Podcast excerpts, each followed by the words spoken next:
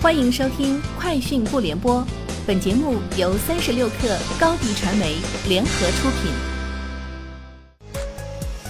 网罗新商业领域全天最热消息，欢迎收听《快讯不联播》。今天是二零二二年三月十四号。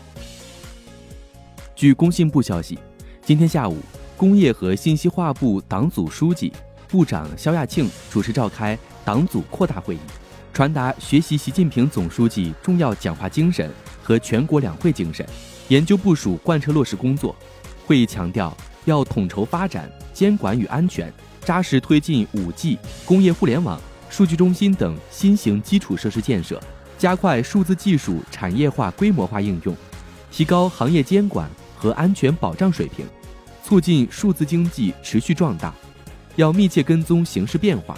深入研究新情况、新问题，不断提升防范化解风险隐患的能力。据多位知情人士透露，芒果 TV 近日已完成自建区块链部署，区块链名初定为光芒链，采用的是 TBFT 共识算法，并将于三月中旬上线基于光芒链的数字藏品平台。芒果 TV 背靠湖南广电。这也是国资背景企业第一次深度涉足数字藏品平台型业务。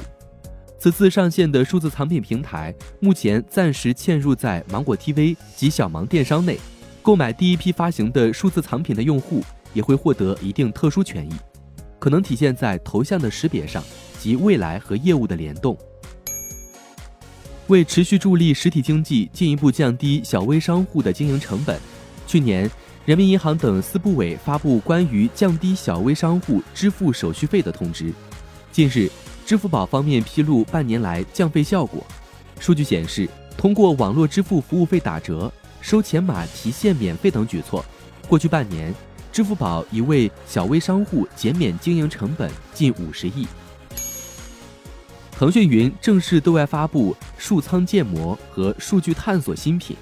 据介绍，基于最新发布的。敏捷数仓新品，企业传统的数仓构建将由原来的按月构建提升到按天构建。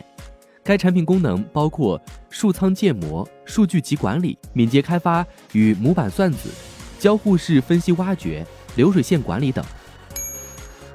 知乎发布二零二一年第四季度及全年财报，财报显示，该季度营收十点一九亿元，同比增长百分之九十六点一。市场预期十点一七亿元。二零二一年，知乎线上广告业务收入为十一点六一亿元，同比增长百分之三十七点七。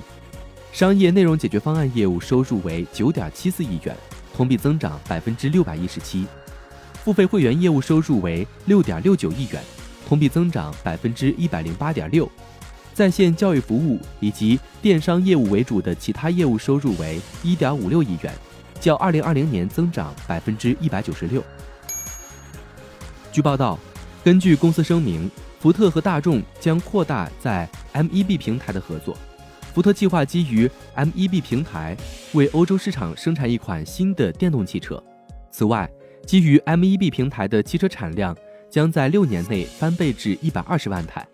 MEB 是电动汽车灵活模块化系统平台的缩写。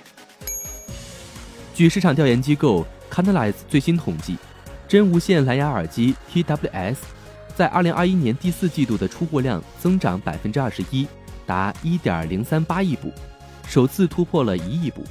苹果在第三代 AirPods 发布后，迎来两位数的增长。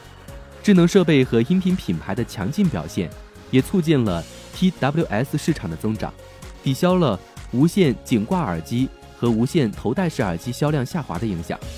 总体而言，在二零二一年第四季度，个人智能音频设备的出货量增长百分之七点七，达一点五一四亿部。以上就是今天节目的全部内容，明天见。品牌蓝 V 想涨粉就找高迪传媒，微信搜索高迪传媒，开启链接吧。